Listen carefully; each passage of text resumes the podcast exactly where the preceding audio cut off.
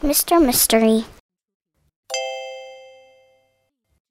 Mr. Mystery came from a faraway land. He could juggle with fire and walk on his hands. He could conjure a flock of doves out of thin air.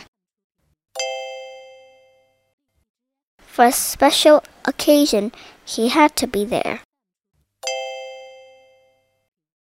We met him one morning. We thought he looked glum.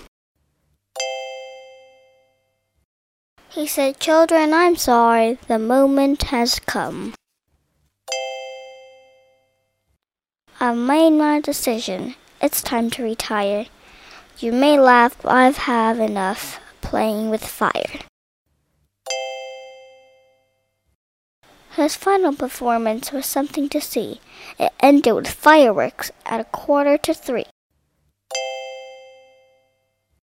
His little blue boat sailed out on the ocean, though nobody saw it in all the convention. A letter arrived from a faraway land. Hope to visit you some day. My new life is grand. Mr. Mystery.